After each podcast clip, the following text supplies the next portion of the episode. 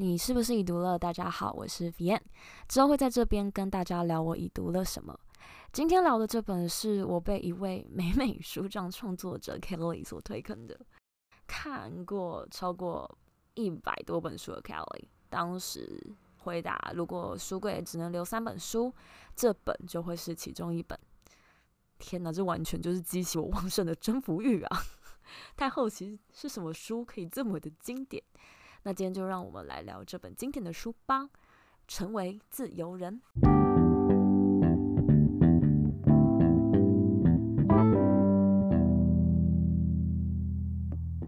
首先，我们来聊为什么你身边总会有个他，桃花运这么好。这一段我在书里看到的时候，印象非常深刻。我之前在 IG 有很不要脸的分享过，就朋友问作者，作者是李贞慧的老公。说，哎，要怎么样才可以追女生？那作者的老公就回答：你不要去追，你要自己成为光源。然后这段话就这样 留在我心里了。有些人看到可能会白眼啦，想说，敢，又在那边给我讲干话。但其实你想一下哦，你身边那些桃花运好的人，你有没有发现，这种人其实通常都内建自信，他们真的会发光诶。那这边我就想要跟大家分享一个，我之前也有在《爱的艺术》里面啊、这一集分享过的一个很重要的概念，就是呃独立的个体是不用依附别人才能完整的。就是所谓发光是怎样，然后要怎么做？呃，之前在《爱的艺术》这本书里面有分享过说，其实只有病态的感情才会需要相互依附才能完整，就像美剧啊，或者是。很多啊，爱情剧里面都会说 “You complete me”，啊，因因为你我才变得完整。那如果今天没有你，我也不是我了。但 no no no no，其实不是这样。举个经典的例子，就是为什么身边总是会有些朋友啊，明明正在被恐怖情人 PUA，却还不逃 啊？来来来，你现在心里有没有浮现出那个人了呢？那因为是 M，就是被虐狂的 M。这些被虐狂呢，他让自己完整的方式，就是让自己成为另外一个人的一部分，让对方指挥他、引导他、保护他。那这个被虐狂，他不需要做太艰难的决定，那不孤单的同时呢，也很匮乏，因为他必须要依附在另外一个人身上，他心灵才可以感到完整。同样的 A 四就是施虐狂，同样是很匮乏的。他必须借用命令、剥削、羞辱对方，才能让自己支配、强大，然后他才会感到完整。诶，但是你有没有听到一些 bug 在里面？我们忘记了自己其实不是零点几，因为身为一个独立的个体，我们应该都是一。那一加一等于多少？当然不等于一嘛，是等于二嘛。所以其实你今天不用。别人，你也是一个一，你也是一个完整的。如果你更丰盛，甚至远超于一，那自然也会吸引吸引就是大于一的强者前来，然后要跟你去呃合并成更大的数字。所以今天大于一的人可能不发光吗？大家有听过经典的麻省理工的男女配对实验吗？这实验就是找来了一百位大学生，然后差不多男女各半。然后分别就给他们一到一百的数字贴在背上，那你然后每个人不会知道自己拿到多少哦，别人也不能告诉你你的数字是多少。接下来，呃，你的任务就是每个人都要找到另一半，然后想办法让你们的数字是教室里最大的数字。对，基本上你可以单独，你也可以不要找人配对。但是当然啦，如果你找人配对的话，你的数字加总起来比较快嘛。你最多只能找两个人，对，一至两个人，然后你的数字必须是整个教室里面最大，那最大的人就会送你们奖励这样子。因为大家都不知道自己背后数字嘛。首先，当然就先观察别人，那很快的呢，就是分数最高的，就很高的呃那个那几位呃男生女生呢，很快就被大家找出来了。那比如说像是九十九号。跟一百号，他们身边就围了一大堆人，那大家都在想办法说服，呃，他们跟自己配成一对。但是一个人数字再怎么高，颜值再怎么高，钱再怎么多，你也就只能跟一个人配对嘛。呃，当然合法性来说是这样啦。好，那因此呢，也让这些数字大人变得，诶，你知道，头大了点儿，然后头下巴高了点儿，然后眼光，你知道视线好像也高了点儿。好，他们变得很挑。他们虽然不知道自己的分数呢具体是多少，但是借由周遭的这些，你知道追求者们，他们知道自己的数字一定是比一般人还要高。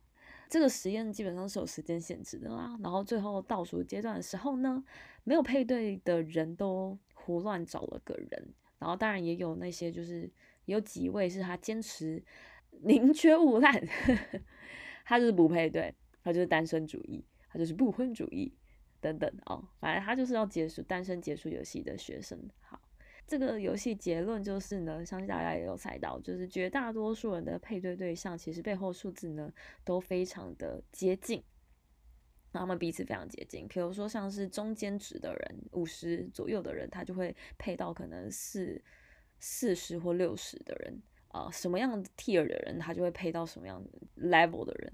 就差不多是印证门当户对这个道理。这个实验是不是很有趣？那接下来要讨论就会是要怎么样才能让自己大于呢？不知道你有没有就是曾经听一个人说话，然后也不用几分钟哦，你就可以惊奇这个人也太有想法了吧，智慧之高啊，秒被圈粉。像我最近在听思维杠杆这个 podcast 的时候，就有这个感觉。我真的是才短短听几分钟，我就直接秒被圈粉，我就直接从第一集开始补进度。就我我已经决定好，我要把它全部都听完了，因为真的是太常蹦出金句了，太常讲出让我觉得很有感，然后很有共鸣的话。那其实这就跟这是叫做听一个人说话，然后你就觉得哇，很疗愈。那今天看一个人演戏，或看一个人跳舞，或是看一个人在他所专长的舞台上面发光发热热，你是会恋爱的。因为像我身边就有很多朋友，他们是在 IG 上面，他们可能滑到短影音，就发现诶，有人竟然这么会跳舞，然后就直接被那个韩星给圈粉，因为他们觉得他跳舞也太 帅了吧。那这就是认真的人最美丽。我相信现在浮现在你心头的人，就是那个很有魅力的人，他应该是远超于一吧？他应该不只是一吧？你觉得像这样子的他，还会需要别人才能让他完整吗？还是他反而呢可以加成别人呢？那这边有一句话我觉得很美哦，他说：“当一个人到来，是带着他的过去、现在、未来一起到来，因此，当一个人到来，是他一生的到来。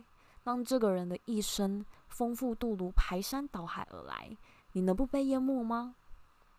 所以自信的人，他是不需要照想取悦的对象去演出一个适合这个对象的人设的，因为有些人会觉得见鬼说 鬼话，见人说人话。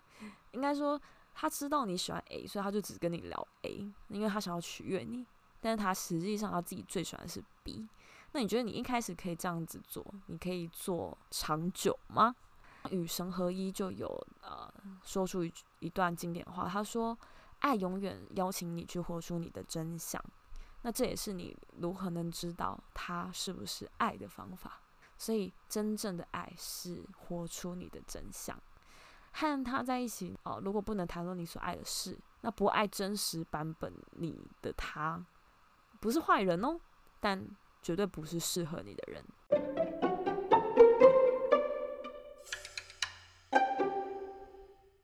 下一段我们聊，没兴趣是不是源自于无知呢？呃，你会总是兴趣缺缺吗？像是可能露营、画画、桌游、爬山、潜水、暴食等。朋友提议的花招很多啦，但是好像总觉得没啥干劲，或是大部分都觉得。该不是我的菜吧？我应该没办法吧？我觉得好像没有没有什么太大的动力想要尝试。呃，村上春树说过一句话，他说：“不知道才有探索的价值。”所以，如果你现在有发现呢，你对人生好像没什么太多的兴趣，觉觉得人生有点索然无味，然后成天好像有点懒洋洋的感觉，我这边建议你，什么事情你就试一次就好，一次就好。书里有一段这样子的话，他说：“最美的风景、最好的答案，一定都存在意料之外，然后只有我才能发现的地方。”这一节来探讨，就是一个和未知相遇的过程。那刚好因为我最近也看了一部我还蛮喜欢的呃日本卡通，叫做《药师少女的独语》。我超喜欢女主角毛毛，就说你会恐惧是因为你不了解。呃，其实。我在毕业以后到现在这段时间，我做了很多，就以前呃，可能七八年前绝对不会做的事情。我八年前肯定不会知道我今天会活成这样，就活成一个时间管理大师。那我我可以很陈腔滥调的大声说，我现在的我是真的热爱这个世界。曾经我也是很宅，然后对很多新事物都固步自封，就是没有什么太大兴趣去尝试一些陌生或是感觉好像不有趣的东西。但这些年来，我不知道是不是某一天可能做一个梦，然后在路上被你知道被不知道哪来的盆栽打到之类，然后又开窍还觉悟之类，就我开始近几年我踏出了很多第一步，就包含去爬百岳啊，然后去 free diving 之前啊，然后 scuba diving 水肺啊，然后去尝试骑公路车啊，然后我甚至还有报名课去学手冲咖啡，然后学调酒，学画画，然后也尝试一个月自己一个。国外旅行这样子独旅，也因为我尝试过非常非常多的事情，然后我知道自己有些事情是真的没兴趣，真的不喜欢，然后我以后遇到就是会先 pass 的事，可能像是暴食啊、冲浪啊、密室逃脱啊，这些都是我目前真的比较没有兴趣的事情，然后也爱上了非常多以前我绝对不会想到我有一天会喜欢的事，就是像是爬山、潜水，跟喝可以喝黑咖啡了。因为我后来有去学怎么品黑咖啡，然后就发现它有很多的艺术跟功夫在里面，然后就爱上这件事情。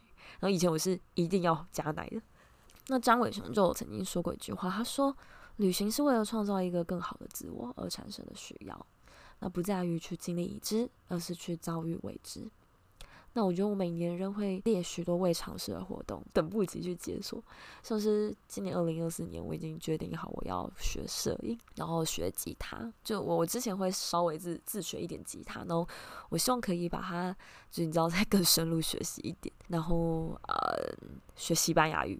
我我以前都会觉得说，我只要学英文就好，就是我光是要把英文学好就已经够难了，就是我不需要再第二外语。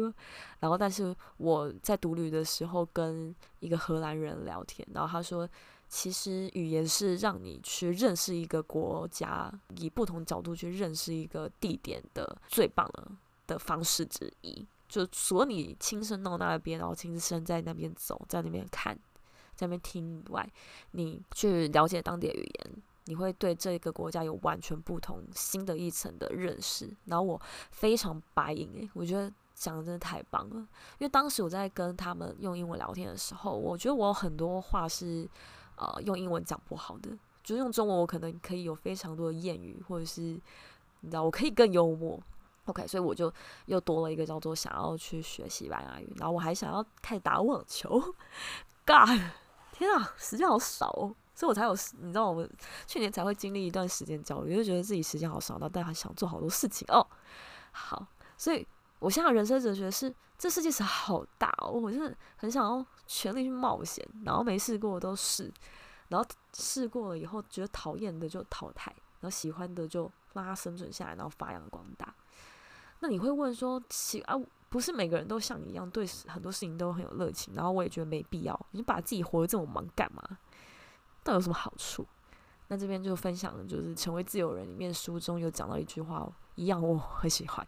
普鲁斯特说：“就是真正的发现之旅，不在于寻找新风景，而是拥有新的眼光。”那其实在，啊其他书里，像是我之前分享过的佛位系统里面也有说过，就是你可以啊、学习，你真的可以多学习，多方尝试。那因为这些新的技能、新的学习，最后都会。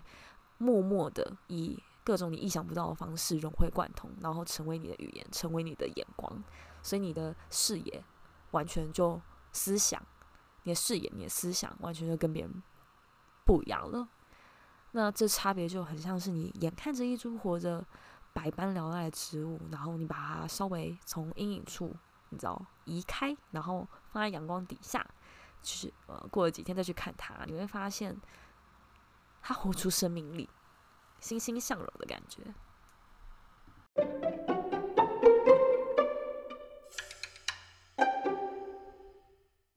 最后一节，我们来聊，应该跟每个人都切身相关。你觉得工作没意义吗？这本书建议你要自己找意义。先说呢，就是我原本在写，因为我其实我在录 podcast 之前，我都会先写文章。然后我原本这段我是不想写的，因为诚实来说，我目前的状态就是我正在做一份自己不满意的工作。那其实我才刚换这个工作，差不多呃快半年的时间。然后，但我很快就是一进来就觉得很不满意，然后。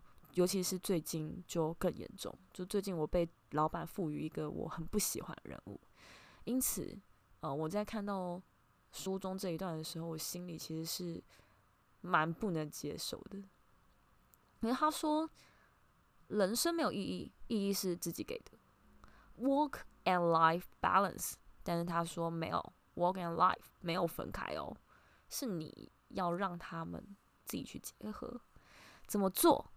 啊，比如说书里就提到说，你可以用知识去实践你的工作内容，用自己的感受、观点与之碰撞，啊，像是用你的文字啊、音乐啊、艺术啊去跟它碰撞，然后你就看能碰撞出什么样的生命跟火花。因为作者是他本来就是在从事一些书本相关的工作，所以他的工作就是要去推广阅读，因此他就觉得工作就是他的他想做的事情，然后。他就很有意义，就是这也是他的生活是融合在一起的，对，所以他不会觉得说哦有什么上班下班退休之分，因为这就是他的人生职业。但是我觉得很难耶，不是每个人都有办法去做自己真正想做的事情。很大一部分人，我相信是必须为五斗米折腰的，但是必须说这样子很痛苦，因为你醒着的时间呃至少八小时。以上你都奉献给工作，那如果今天这份工作是你很不喜欢、讨厌的内容的话，那老实说，你有大部分醒的时间都在做你不喜欢且没意义的事。那因此这本书，这也是为什么后来我决定还是要跟大家去讨论，然后聊这一段，就是那这样子的话，我我要让工作变得有意义，势必就是必要且需要的事情。好。就是面对讨厌的工作内容，其实最直觉的做法就是转职，这也是我以前很常做的做法。其实我我一直都还蛮喜欢我工作，我是到了这一份才觉得 not really，就是最近才开始觉得好像呃这这一份的最近让我觉得好像在开始在做一些我没有那么喜欢的事情。那老说，我现在正在积极的转想要转职当中啦，我就想说过完年以后我就要积极的转职。OK，那但是其实。不是每个人都可以这样子。我说不是每个人都可以想离职就离职，想转职就转职。那当转职离职这条路走不通的时候，怎么办呢？两个，好，第一是你对工作可以问问自己，对工作本身学到知识是否有感兴趣。如果你觉得感觉普通，好像没有那么排斥，也没有喜欢，那我觉得可以先学这耶。你可能觉得啊，那你现在在学一些你根本。也没有到说很想学的东西，真的叫做无用的学习。但事实上呢，书中这句话我就非常喜欢喽。他说：“任何知识一定会在某个时间以你知道的方式对你产生作用，所以不要怕学了没用。”这句话我是非常白银的，因为不管学会什么技能知识呢，哦，刚才有提到，都会以不意想不到的时间跟方式，哦，融会贯通，在关键的时刻呢，助你一把。反正成为通才这条路绝对不会错啦。之前在佛威系统就有提到了。如果对佛威系统有兴趣呢，你看已经是我这集第二次提到它，那我欢迎你到上一集去听。好，我先总结一下。所以第一就是呢，试图在你现在不可能无感的工作内容里面开始认真的学习。你可能会以为，诶，学习没有用，但是实际上呢，它一定会在某个时间点发挥作用。第二是，如果呢，你不是没兴趣，而是真的很讨厌你工作的内容。你不是没有感觉，不是无感，是真的就是不喜欢。那建议你从其他的层面去发现、去挖掘它的价值。这边有个重点，就是你要主动去发现，而不是等这个意义自己跑出来给你。其实之前也有看过别的书在说，就是人本来就是喜欢为自己在做的事情自动赋予意义。意义本身不存在，那都是人自己找出来加上的。比如说做这件事情呢，它可以从旁去提升你的业务开发能力啊，或者是沟通谈判能力啊，或行销技巧等等。这其实是我自己觉得我套用在身上还蛮受用。就是我刚有提到说，我现在在做一份自己没有很喜欢做的事情，但是我会安慰自己说，其实在这个行业就是要这么学习这个做法做事方法，也就是要学习这个平台，然后学习这个平台的文化，然后学习你这一个 TA，呃，他们就是喜欢走这样子的方式。然后这一套学起来以后呢，到反正如果我要继续走这个产业的话呢，那绝对是受用无穷。OK，所以意义呢，请自己去寻找。书里面就有提到一句，他说：“你只要找到工作乐趣，那你就没有退休这两个字会存在了啊，因为你就是你的生活就是工作，工作就是生活。”刚才提到的是两点，就是从现有的工作里面去找意义。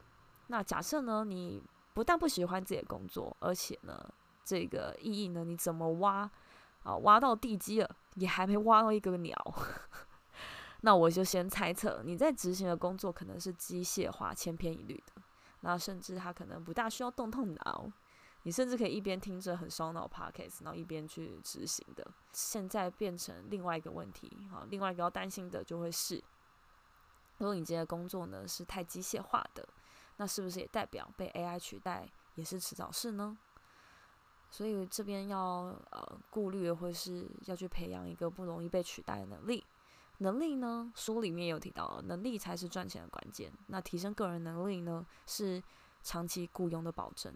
所以呢，结论：如果意义呢，心里排斥到不想找，但是你又不可能离职的话，然后每天都在倒数着礼拜五的来临的话，然后但和同同事聊天的话题只剩抱怨啊、真的，我之前真的有遇过，就是应该说太常遇到了啦，就是。你每次跟同事聚在一起，永远都是在抱怨那些，抱怨公司，抱怨文化，抱怨抱怨那些人，然后话题永远都是那些，你都可以背了。那我真的觉得，如果你今天发现你有可能八成以上的时间都在抱怨，那你真的要做的事情叫做摆脱现状，不要再继续留在那了，因为抱怨真的完全没有帮助，然后你只会带给自己跟身边人负能量。书里面又有讲到一句经典话，他说：“你所聚焦的，最后都会成为你的现实。”所以，如果你每天都聚焦在负面的能量上面，那它最后就会融，呃，直接落地成为你的现实，你的日常。你鼓励什么，就会撞到什么，然后你所感谢的，生命也会继续给你。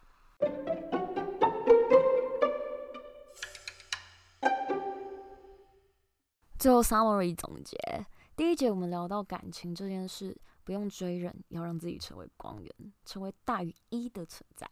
让别人自动趋光而来。第二节，不要先说没兴趣，没兴趣可能只是你还不清楚、不了解。给每件新事物第一次的机会，给自己和未知相遇的机会，说不定你会拥有全新的眼光。第三节，工作觉得没意义吗？那我们就来找意义吧。鸟屋书店的 founder 说：“自由是一种使命感，不是不做自己不想做的事。”而是能去做想做的事。总结，这就是一本很适合配早晨阳光和好咖啡，静静品尝的书。那里面的金句是多到爆浆的那一种，动不动就是会收获一句，收获一句后，你就要静静沉思好一段时间的那一种。我最喜欢的是他推广阅读的这个职业。满分五颗星的话，我会给他四点五颗星。结尾送大家一句慧光法师说的：“啊、心要安静，才能深入看到问题。有力量的心，眼神一定很专注，像大海。”如果你喜欢今天的分享，帮我订阅加留言好评，分享给朋友，是对我最大的支持。也欢迎到我 IG 留言，告诉我你想听哪个种类的书。那我们就下次再见啦，拜拜。